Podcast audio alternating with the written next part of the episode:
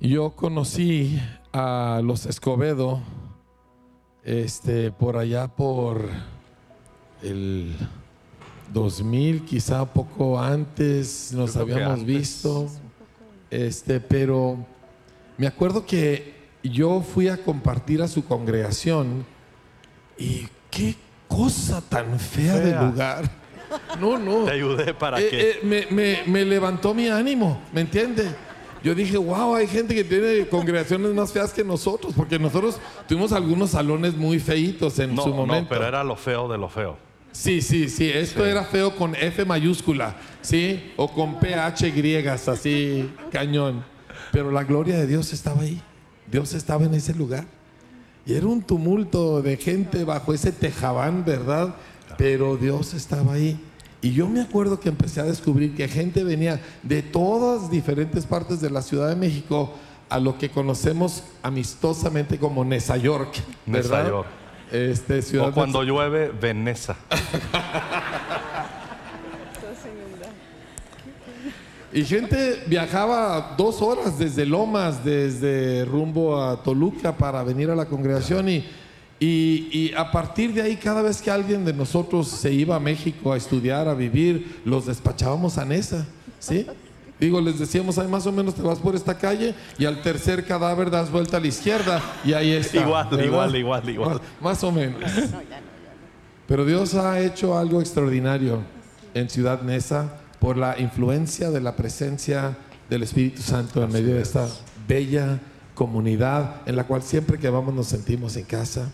Y bueno, esta congregación hemos hecho eventos en conjunto, ¿verdad? Con la congregación de Conquistando Fronteras. Y me acuerdo cuando fuimos allá un montón de gente y conocimos a personajes como el Chacastrán, ¿verdad? Este, ese se parecía como al estallidos de aquí de Parral, ¿verdad? De todos tenemos. Pero se formó una hermandad en Cristo. Sí. Y de vez en cuando Alejandro y yo nos agarramos por el teléfono, enriquecemos a Carlos Slim, ¿verdad? Porque tenemos un congreso telefónico este, y nos predicamos mutuamente así por una hora y media y hay- es una amistad en Cristo. Sí. Y para mí es un honor y un privilegio tenerlos aquí entre nosotros. Muchas gracias por sus vidas y pues aquí estamos. Cierren las puertas de atrás con llave, por favor, ¿sí? que los muchachos van a ministrar. Gracias, Enrique. Te amo. Gracias.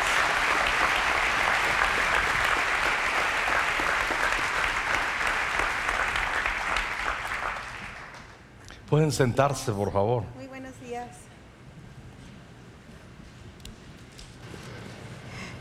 Qué bonita iglesia. Este es un oasis. De veras, esto es lo que hace bonito este lugar. Por la presencia del Espíritu Santo en estos días tan increíbles que hemos pasado. Nosotros hemos sido más ministrados en nuestro corazón y estamos agradecidos por todo su amor, por todos sus cuidados, sus pastores increíbles que amamos y esas conferencias que dice Enrique, gracias porque me lo arreglas mucho. Nada, es una bendición y es un privilegio estar aquí en esta casa. Les amamos. Conquistando Fronteras les ama, les manda saludos y les felicita por estos 40 años tan Así es. preciosos, llenos de la gloria de Dios. Y yo no quiero dejar pasar este versículo para ustedes como iglesia. En Salmo 118, el versículo 14 en adelante dice así, el Señor es mi fuerza y mi canto de victoria, Él es mi Salvador. Se escuchan los cantos de victoria y alegría en los hogares de los justos. La mano del Señor ejerce el poder. El Señor levanta su mano en señal de victoria. La mano del Señor ejerce el poder. No moriré, pues viviré para contar lo que ha hecho el Señor. Y que el Señor haga con ustedes grandes cosas maravillosas, porque la mano del Señor está sobre ustedes y ustedes verán su gloria aquí en la tierra moverse con gran poder. Les bendecimos con todo nuestro corazón. Gracias, este Enrique y Tita son unos amigos entrañables en nuestro corazón.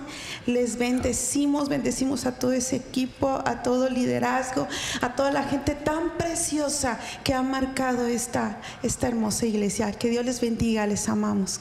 Bendiciones. Gracias, hermano. Buenos días. Am, espero que estén conscientes y agradecidos. No hay que estar presumidos, pero siempre agradecidos. Cuando la gracia de Dios ah, reposa en un lugar y toma a un pueblo,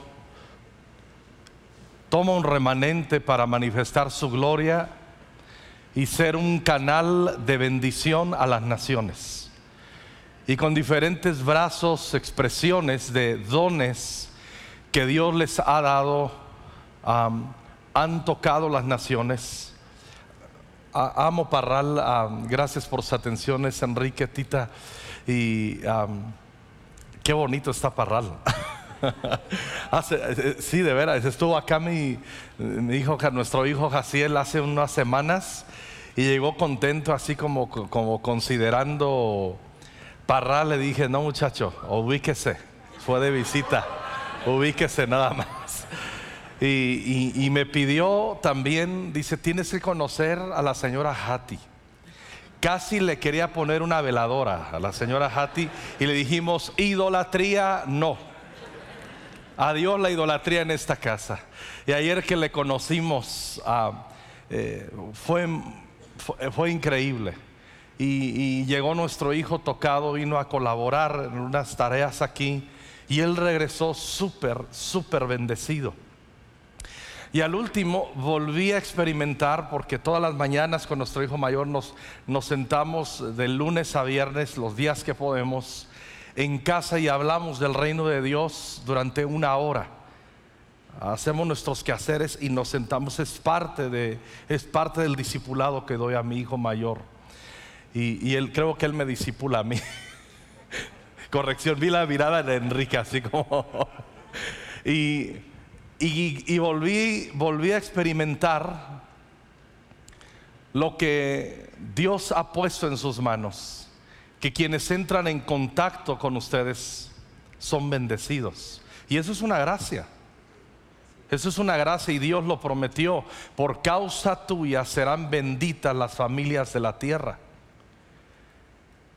Y en estos 40 años Dios, Dios ha abierto un río en vida abundante en Parral que al último son como Ezequiel 47. Ezequiel 47 eh, habla del, de- del- del río, los ríos que salen del templo de Dios y todo, todo aquello que entra en contacto con esas aguas vive, resucita o se sana.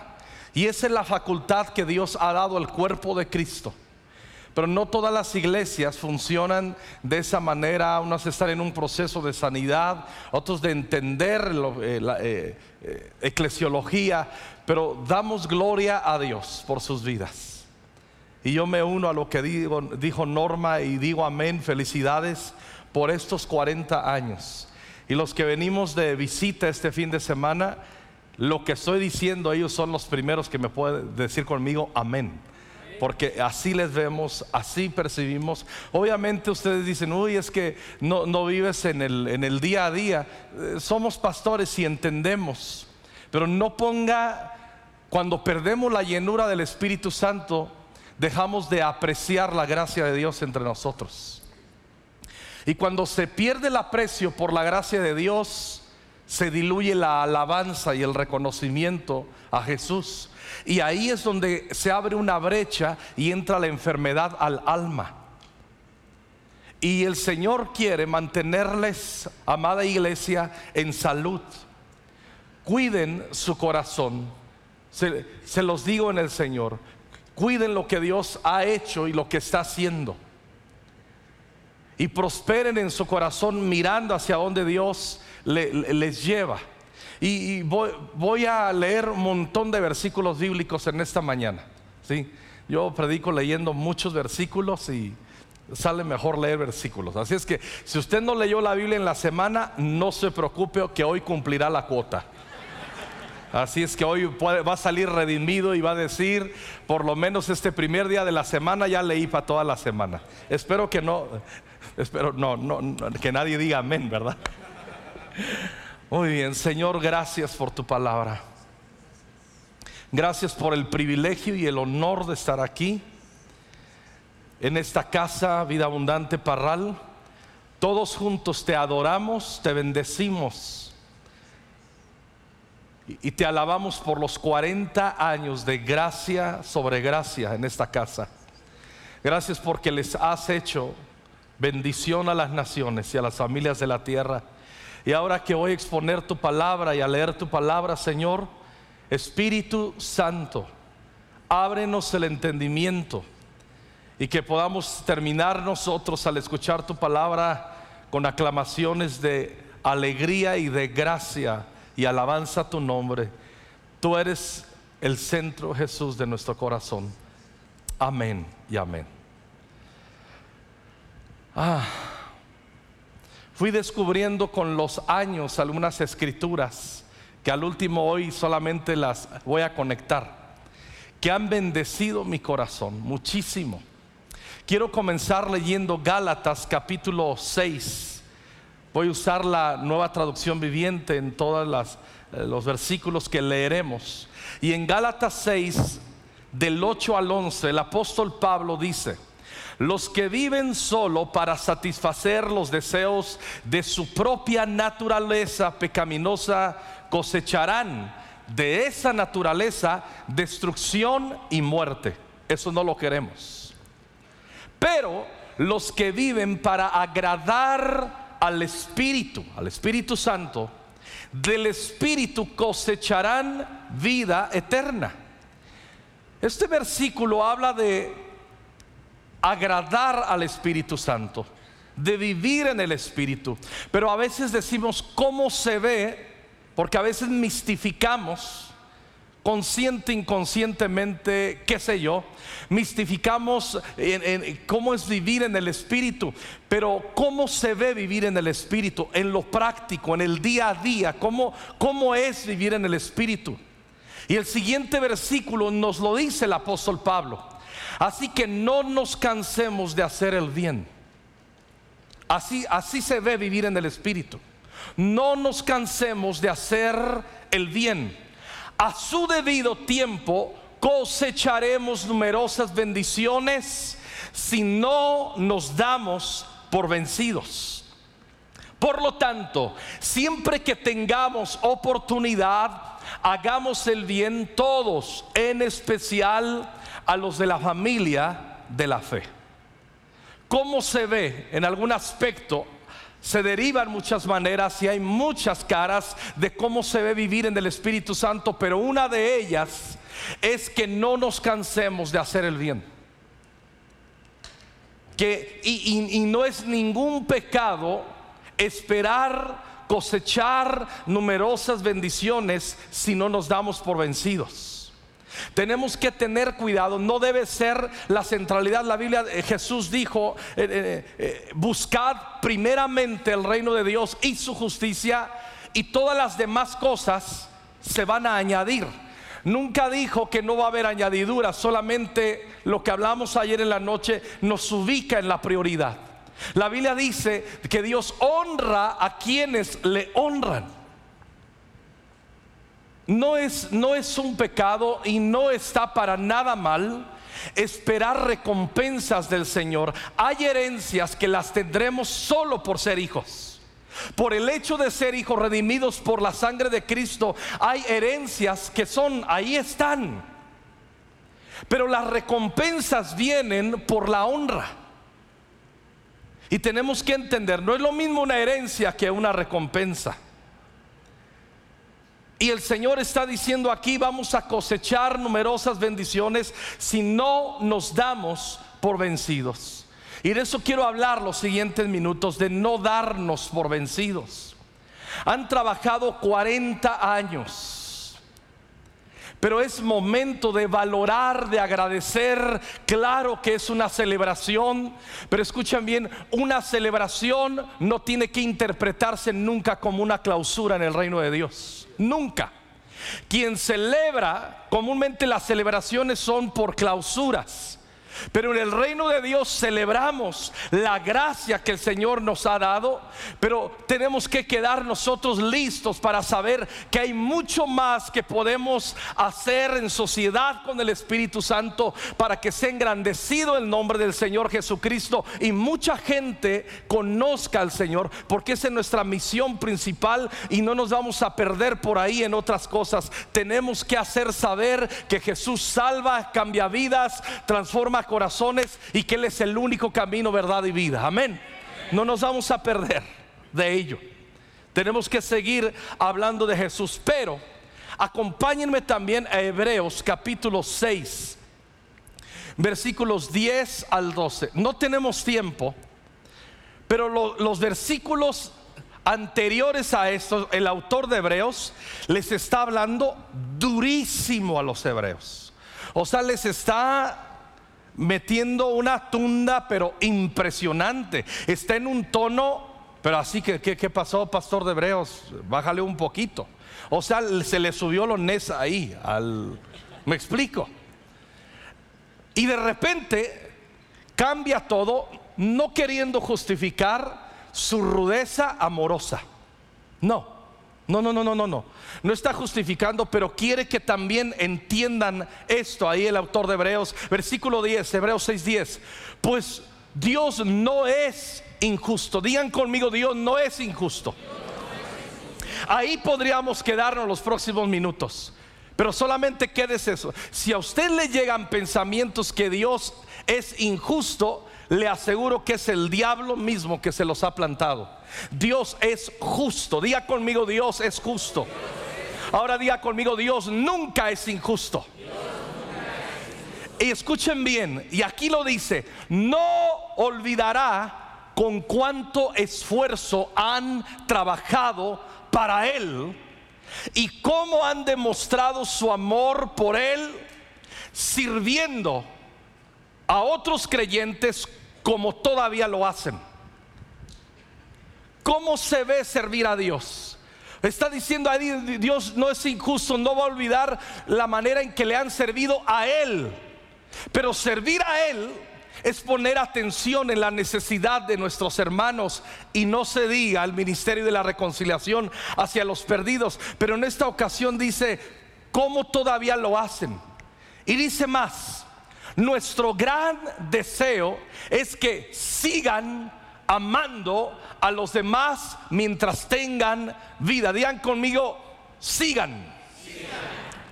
Y dice, para asegurarse de que lo que esperan se hará realidad. Y no habla de cosas para nosotros, habla de la esperanza eterna. Dice en el 12 ahí, entonces no se volverán torpes ni indiferentes espiritualmente. En la versión 60 dice perezosos, holgazanes, dice otra versión.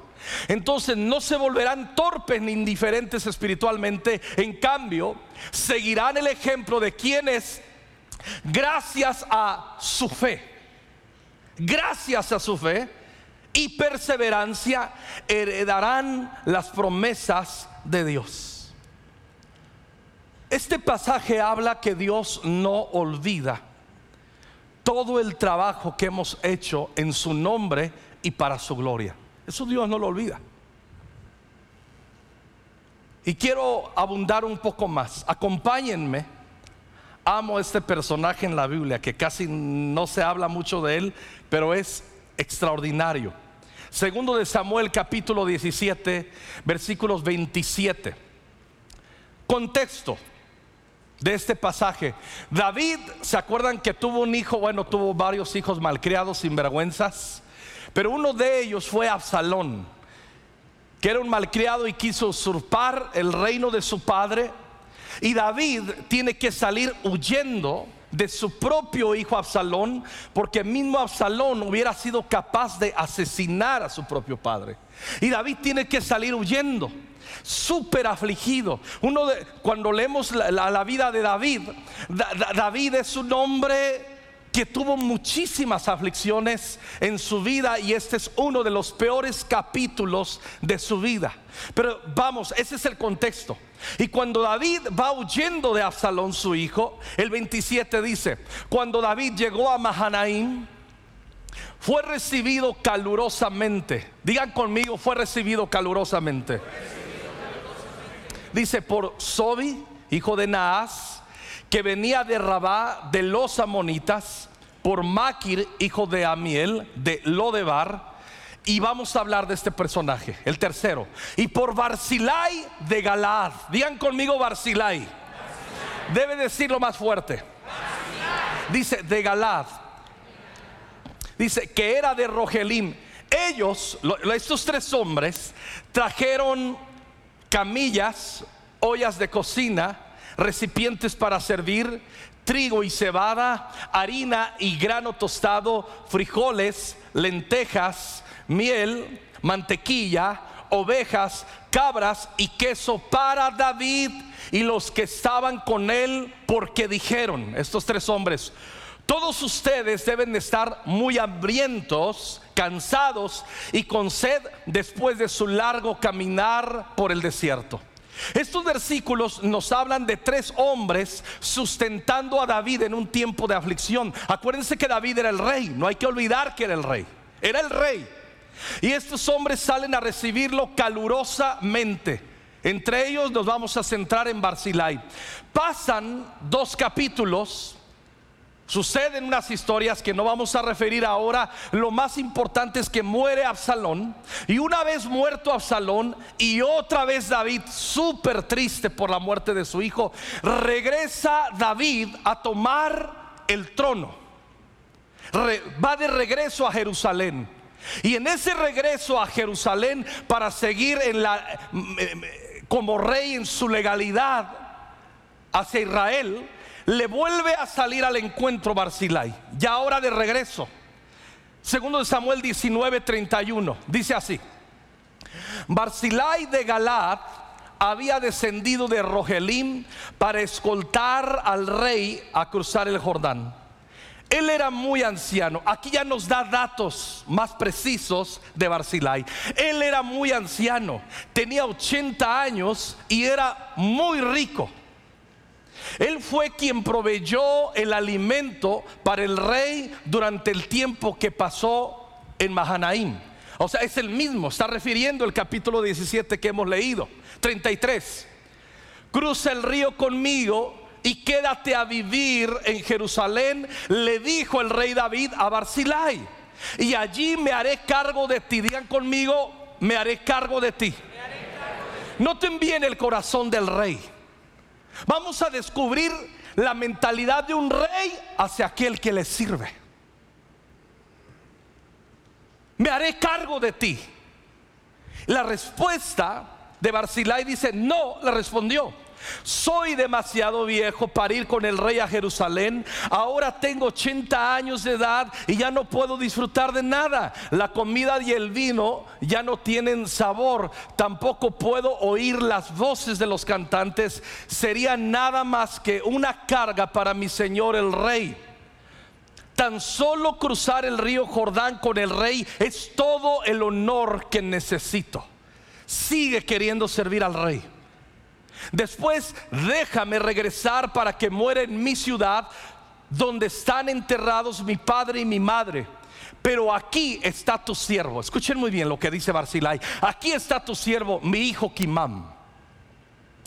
Permítale que él vaya con mi señor el rey y que reciba lo que usted quiera darle. Dice, no lo hagas para mí. Ya leímos el contexto por qué. No quería. Dice, pero hazlo para Kimán, mi siervo, mi hijo.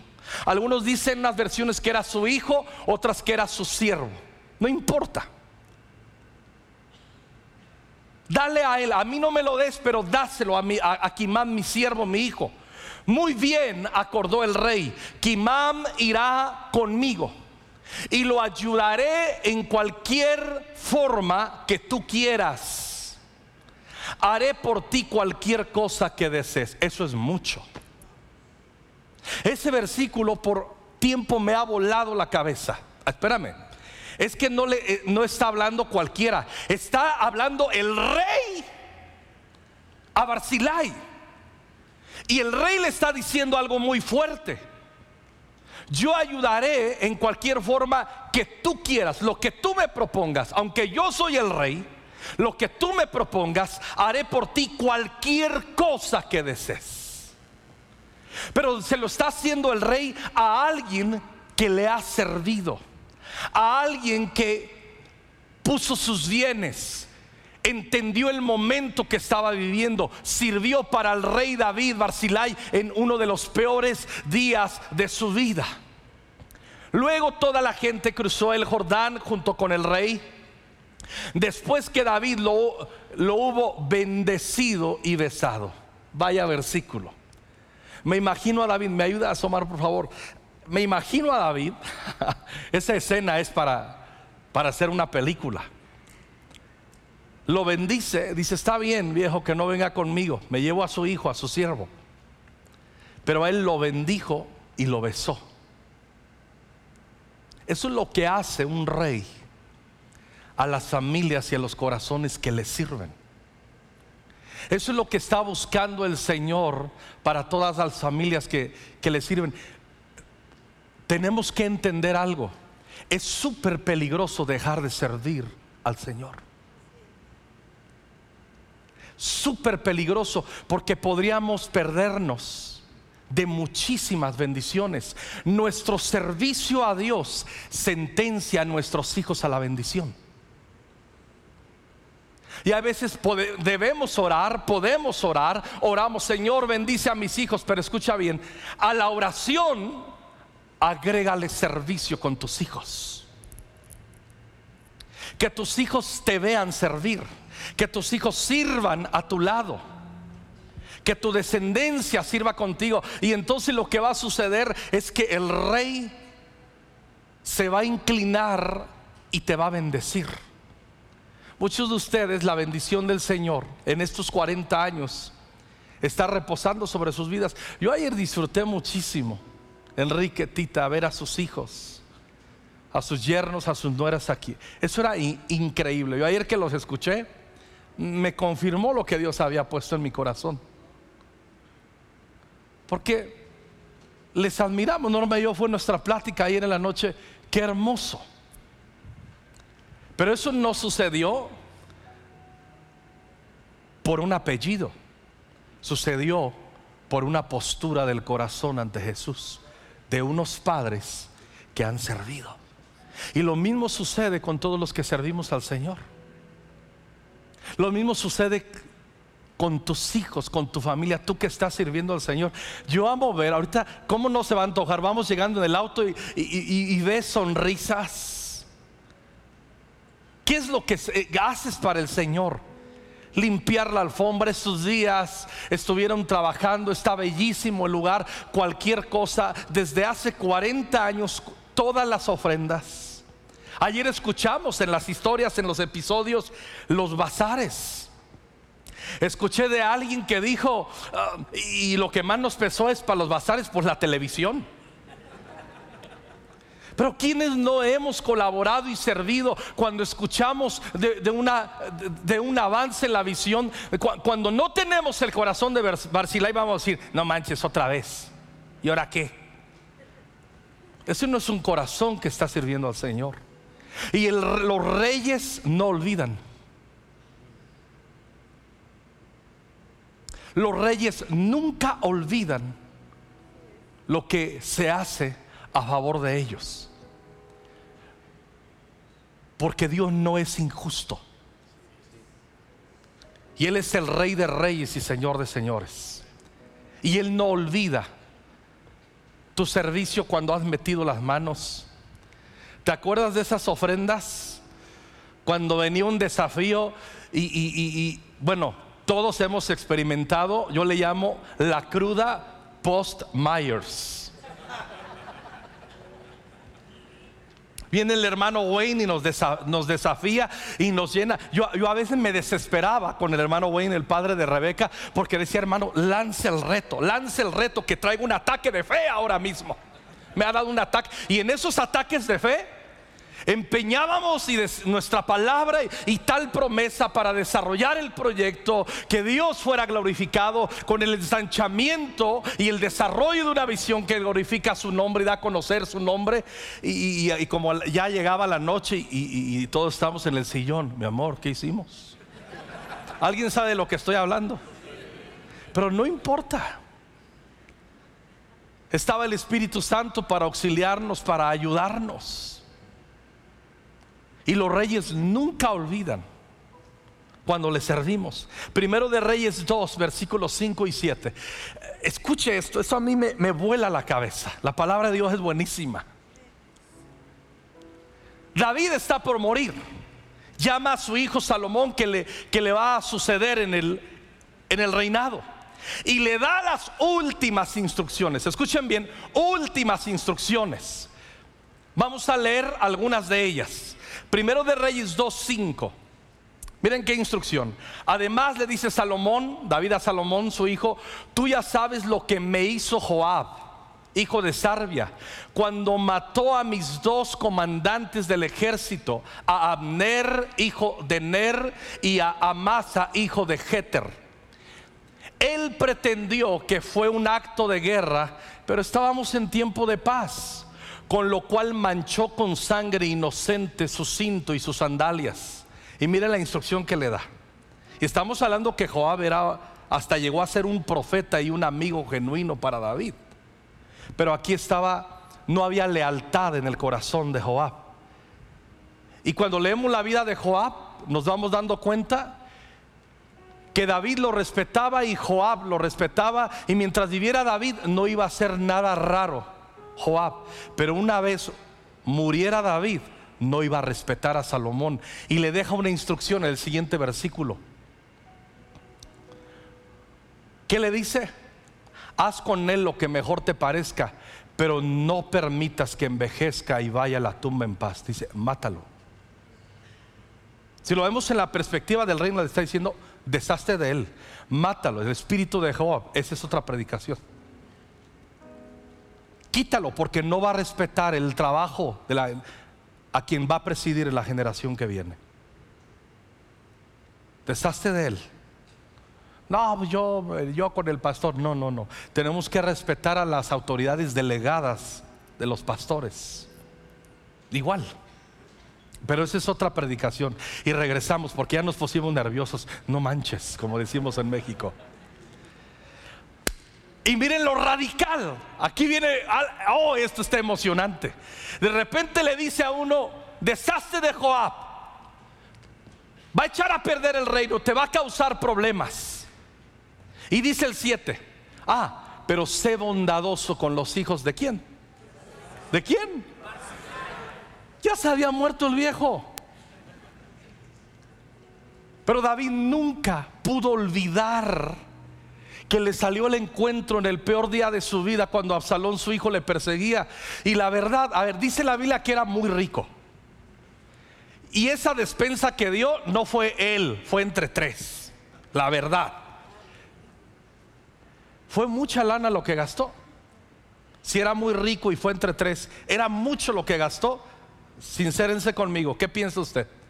Yo digo que no. Pero no se trataba de eso se trataba del servicio y el cuidado que tuvo ante el rey. Por eso cuando nosotros servir el reino de Dios, buscar primeramente el reino de Dios, significa vivir para los intereses de Jesús que nos salvó. Y por todos murió, dice la Biblia, el apóstol Pablo, para que todos aquellos por los cuales murió ya no vivan para sí mismos, sino para aquel que murió por ellos. De esto se trata. Quien entiende salvación no puede dejar de servir. Se convierte, escuche bien, no solamente en hacer por hacer. Hay un espíritu de devoción. Hay un espíritu en nuestro corazón de alegría. Y le dice aquí, sé bondadoso con los hijos de Barzilai y de Galad.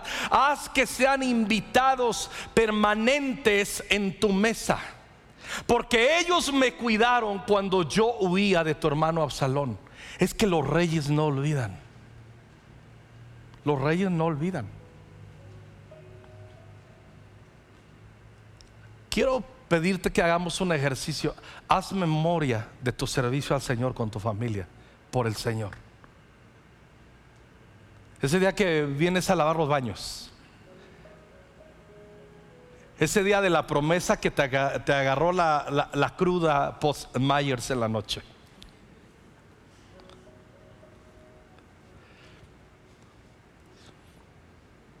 Ese día que viniste a lavar la alfombra.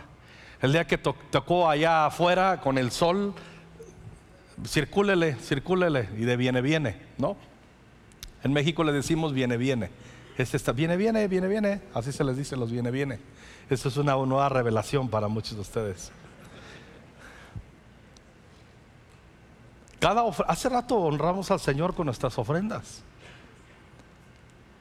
Hace unos minutos le dimos nuestros diezmos al no le dimos, le regresamos los diezmos al Señor. Y dice el Señor, hay abundancia en mi casa. Cada diezmo que tú has dado es para que haya abundancia en la casa. Que yo sepa, no me ha contado Pastor Enrique en una de esas llamadas que tenemos, ¿qué crees que llegó comisión federal y nos dijo, para el resto de la vida, Pastor Enrique, no cobraremos luz? No ha sucedido. ¿Me explico? ¿Cómo se sustenta una casa? Con corazones que honran al rey, con sus acciones, con dádivas, con oraciones. Servimos a Dios con oraciones. ¿Se acuerdan de esa mujer que sirvió más de 80 años al Señor en el templo con ayunos y oraciones? Cada vez que tú vienes que hay reunión de oración, y asistes a la reunión de oración, tú estás sirviendo al Señor. Eso no lo olvida el Señor, porque el Señor no puede manifestar, Él puede, pero no quiere manifestar su gloria aquí en la tierra sin ser solicitado en oraciones por su pueblo que le sirve. La oración es un servicio, el ayuno es un servicio, diezmar es un servicio, ofrendar es otro servicio, barrer es otro servicio, limpiar baños es otro servicio, visitar al huérfano, la viuda, se lo hacemos al Señor. Es otro servicio. Y esas cosas Dios no es injusto para olvidarlas. Dios no olvida, iglesia, todo lo que has hecho. Estos 40 años, ni crean que el Señor será injusto. Él no olvida y quiero terminar. Me quedan unos minutos. Qué bueno que me quedan unos minutos. Me los voy a consumir todos en el nombre de Jesús. Aquí me dan unos minutos más que allá en México. Amo eso. En México Norma ya estaría. Y mi hija.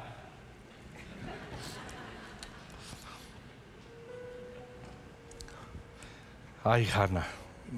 Quiero contarles cosas que me hace, pero no. Voy a mantener la paz en mi corazón. Esther capítulo 2, versículo 21. Ay, yo amo a Barcilay. Yo quiero ser un Barcilay. Quiero que mi familia sea una familia Barcilay. ¿Se te antoja? Muchos de ustedes dicen, ah, yo soy como Barcilay, yo he servido al Señor. Y, y los reyes no olvidan, acuérdate. Aquí dice en Esther capítulo 2, versículo 21. Cierto día, mientras Mardoqueo, el padre de Esther, ¿se acuerdan? Estaba de guardia en la puerta del rey dos de los eunucos del rey Victana y Teres, guardias que custodiaban la entrada a las habitaciones privadas del rey, se enojaron con el rey Jerjes y conspiraron para asesinarlo. Nunca le pongan ni Victana ni Teres a sus hijos, por favor. Versículo 22. Pero Mardoqueo se enteró del complot y le pasó la información a la reina Esther. Eso no es ministerio de chisme, se llama lealtad. Entonces ella se lo contó al rey y le dio el crédito a Mardoqueo por la noticia. Esther dijo, mi papá, dice esto, rey.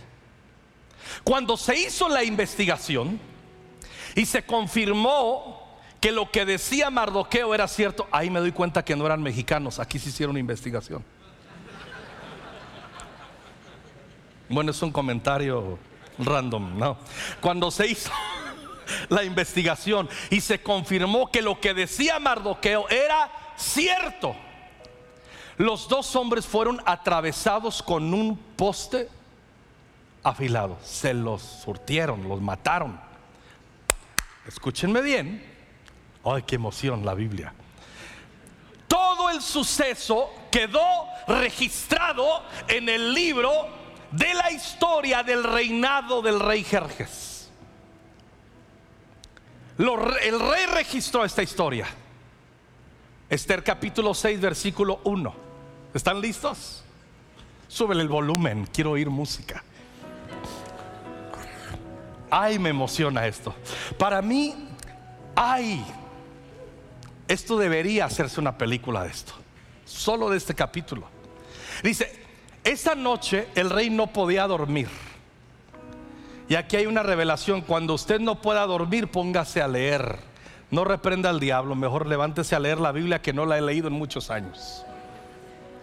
Esa noche el rey no podía dormir, entonces ordenó a un asistente que le trajera el libro de la historia. Lea lo que sea, pero lea cuando no pueda dormir.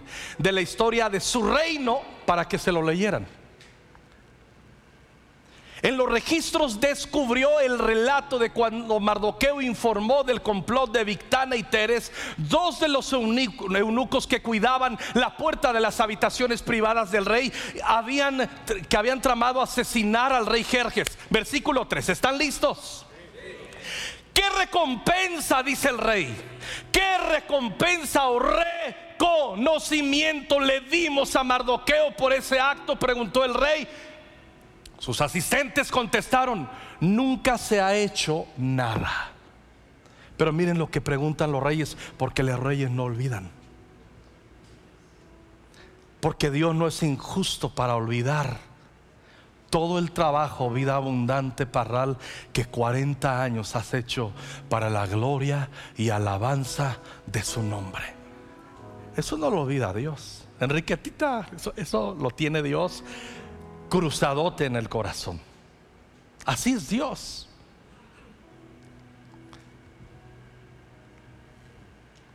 Me gusta Mardoqueo porque no era el Señor te dio una ofrenda y ahora tú dame. Si usted pacta con Dios, Dios lo va a bendecir. Dios lo No, no, no, no, eso no es verdad.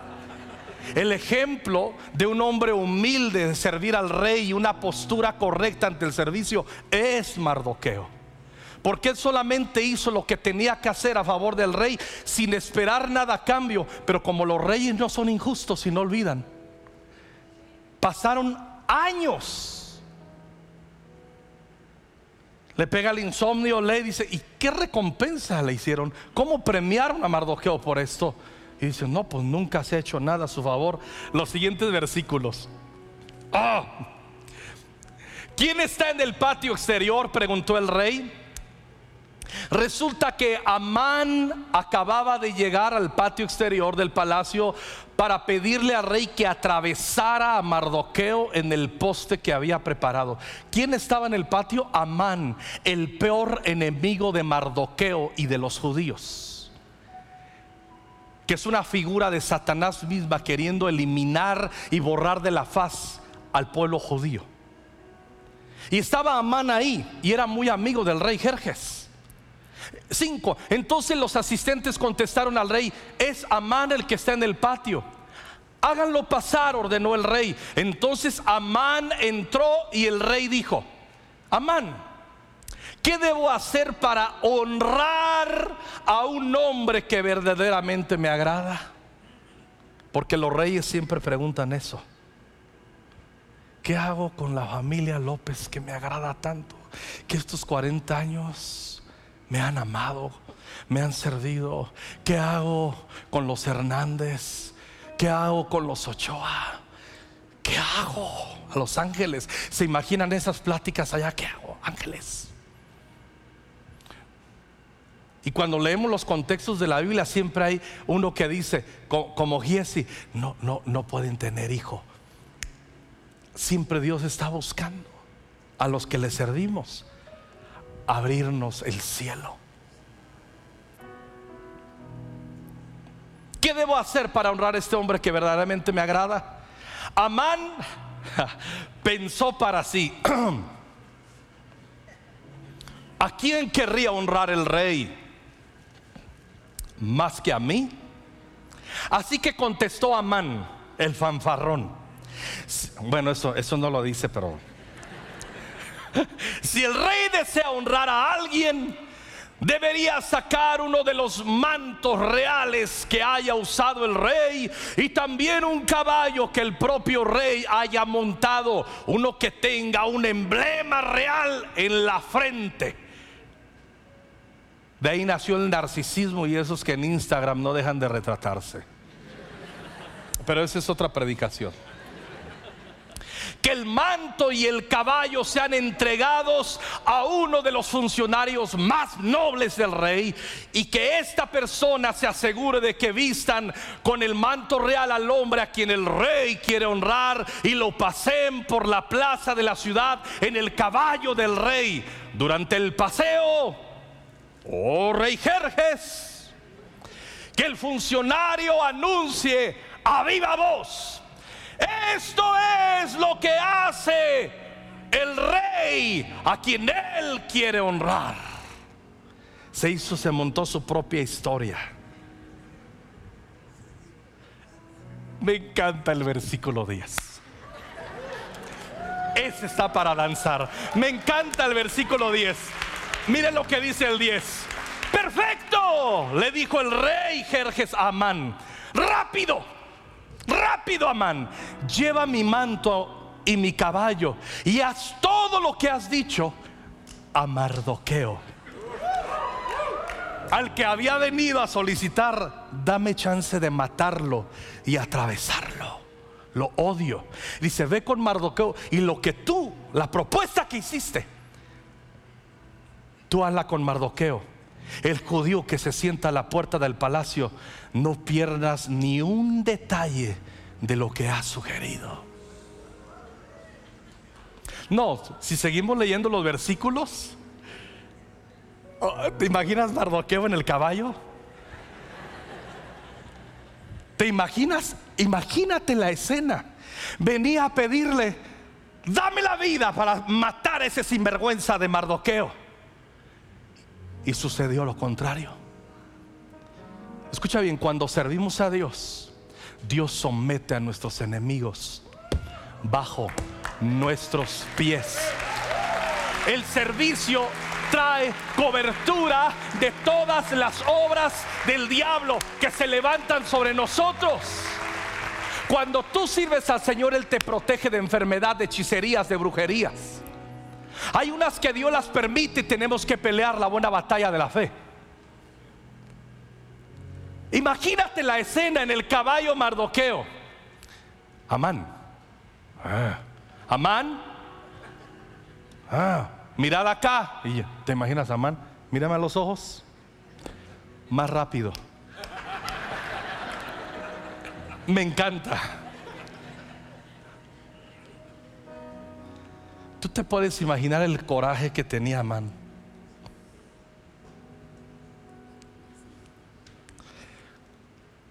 Los reyes no olvidan y anotan para recompensar al pueblo que se esfuerza, a las familias que les sirven.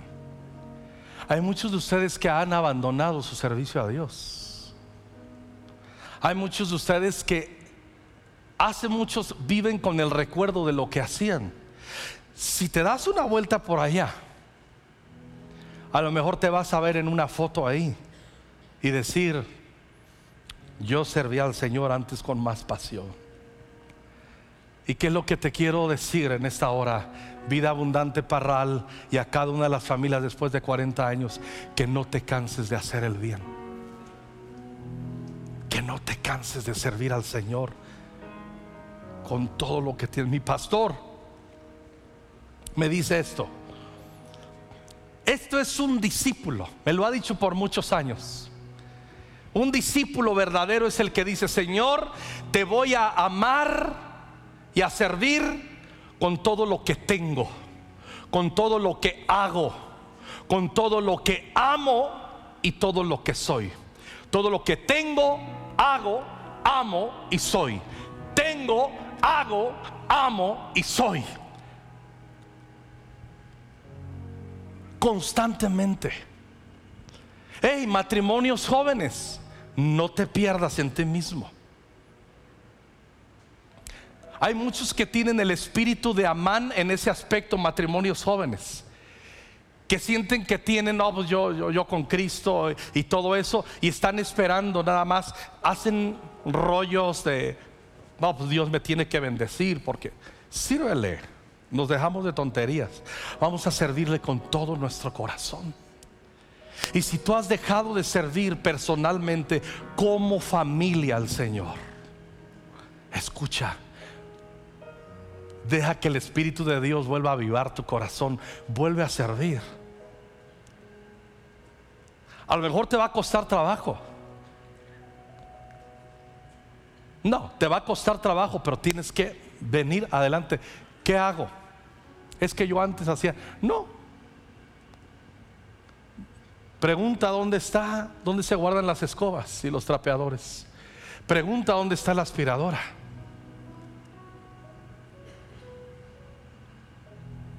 Comienza con tareas sencillas. Comienza con el servicio de oración. El día que llame pastor a orar sus pastores, sirve al Señor. Cada oración que tú haces, que servicio, los reyes no olvidan y van anotando.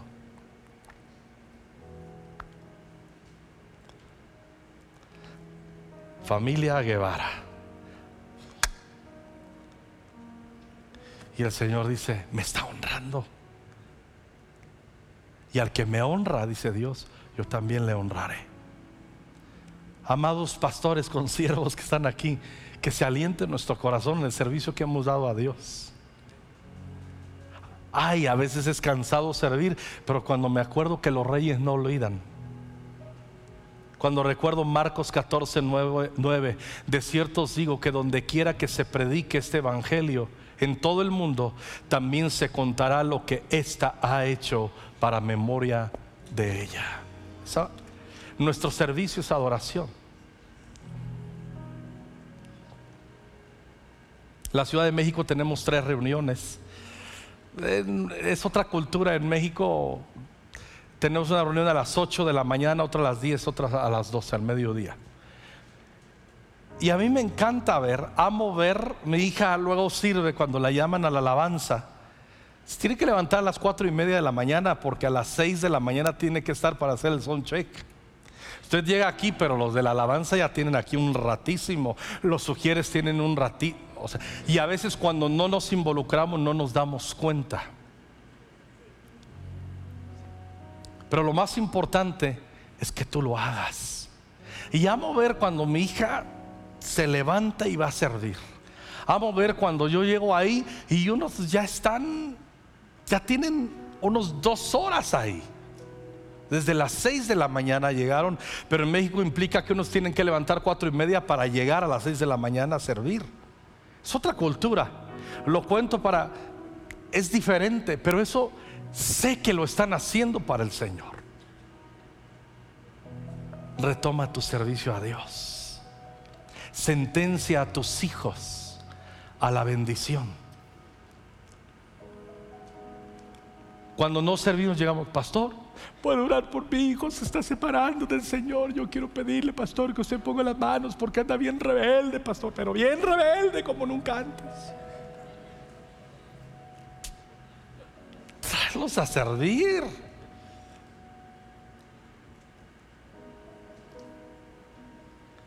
El Espíritu Santo va a dar, escuchen bien, termino diciéndoles esto, una fresca unción pero una fresca revelación de la importancia del servicio como adoración a Dios, no como una actividad rutinaria sin sentido, como habla Malaquías. El libro de Malaquías nos alinea para los que hacemos las cosas por hacerlas y nos dice, no, regresa a hacerlo acá desde adentro del corazón. Yo me aprendí cuando comencé el ministerio, mi primer versículo que me, bueno, segundo versículo que me aprendí de memoria, Efesios 6:6, no sirviendo al ojo como los que quieren agradar a los hombres, sino como siervos de Cristo, de corazón, de corazón, haciendo la voluntad de Dios. Nos ponemos en pie, familia. Nos ponemos en pie. Gracias, Abby.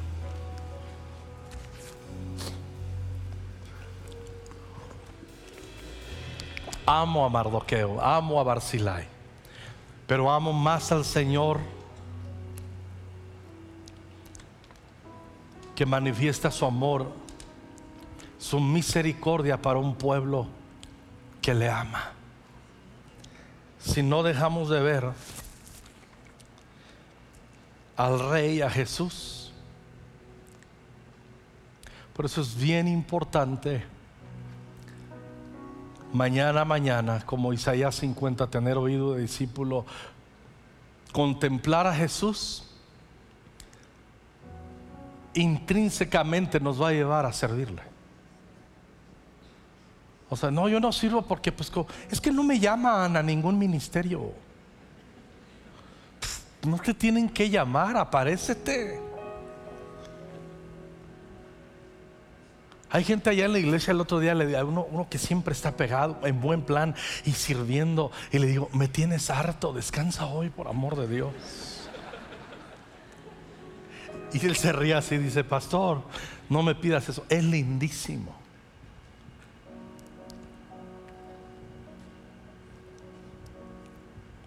A otros les puedes llamar, tú sabes a quiénes les puedes llamar. Pastores, siempre necesitamos la ayuda de algunos a la madrugada. Y cuando piensas, le voy a llamar a fulan... Mm, no.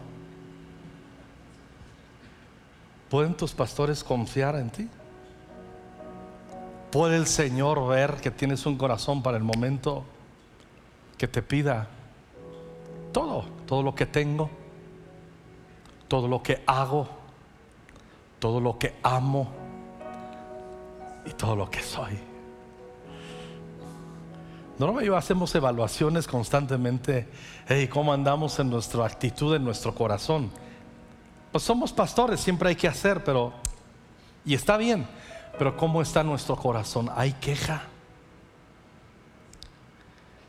O estamos en el plan amor, nos tenemos que ir a la iglesia. Ay, no tengo ganas de ir a la iglesia. Es que tú eres el pastor, mi vida.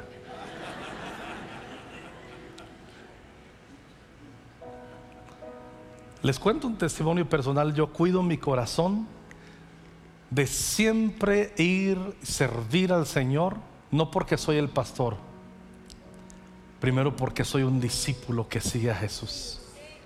Primero soy discípulo en el culto que pastor. Hago una labor pastoral que me pide Jesús, pero primero soy discípulo. Adoro como sacerdote, no como pastor sirvo como discípulo. Si está tu familia cerca, abrázalos. Si está tu esposa, tu esposa, tus hijos, tráeles contigo. Tráeles contigo. Acércalos a ti. Y si estás solo, sola, pues que te adopte alguien ahí. Somos la familia de Dios. Escúchame, mírame por favor. No quiero llamar la atención a mí, pero escúchenme, mírenme. Hoy se están celebrando los primeros 40 años.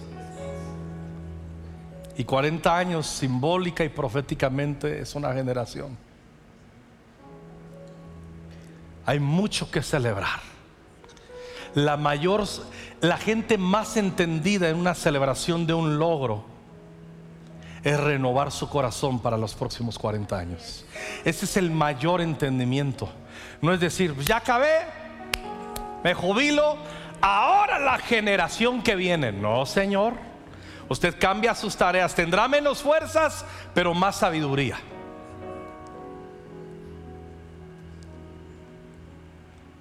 toda, escucha bien, voltea a ver a tu familia.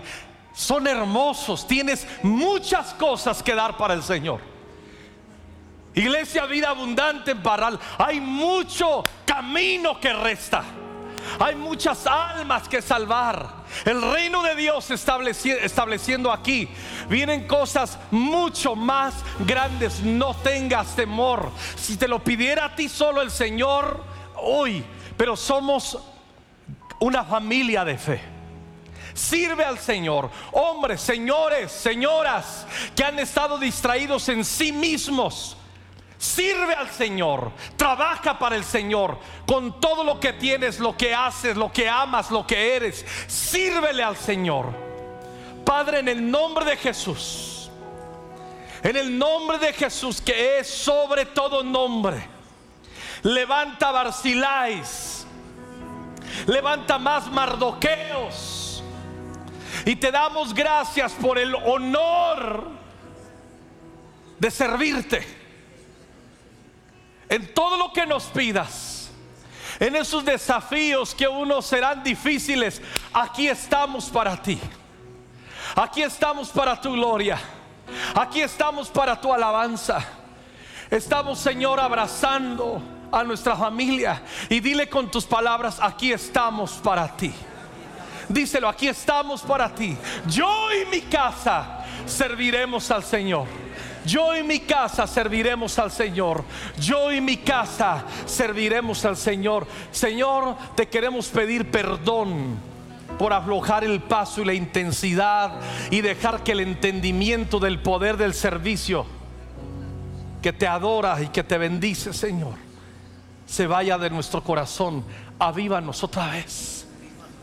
Avívanos otra vez avívanos otra vez, voltea con una familia que está ahí atrás de ti, cójanse de las manos por familias, hagan un círculo lo más cercano ahí y díganle, Señor, úsanos, Señor, bautízanos en, un nuevo, en una nueva unción para servirte como casa espiritual, vida abundante. Bautízanos, que se escuche una voz que levanta oración, ayúdanos a servirte, renueva nuestras fuerzas, renueva nuestros corazones. En el nombre de Jesús. Gracias por toda la bendición que nos das de levantar tu nombre y alegrar tu corazón en estos 40 años de servicio. Ha sido un privilegio honrarte, servirte, Señor. No a nosotros, oh Dios. No a nosotros, sino a tu nombre la gloria. Y aquí estamos como familias. Unge nuestras manos para las tareas que vienen por delante. Unge nuestros corazones. Despierta nuestros corazones, Señor, al servicio como nunca antes. En el nombre poderoso de Jesús. Amén y amén. Felicidades, iglesia.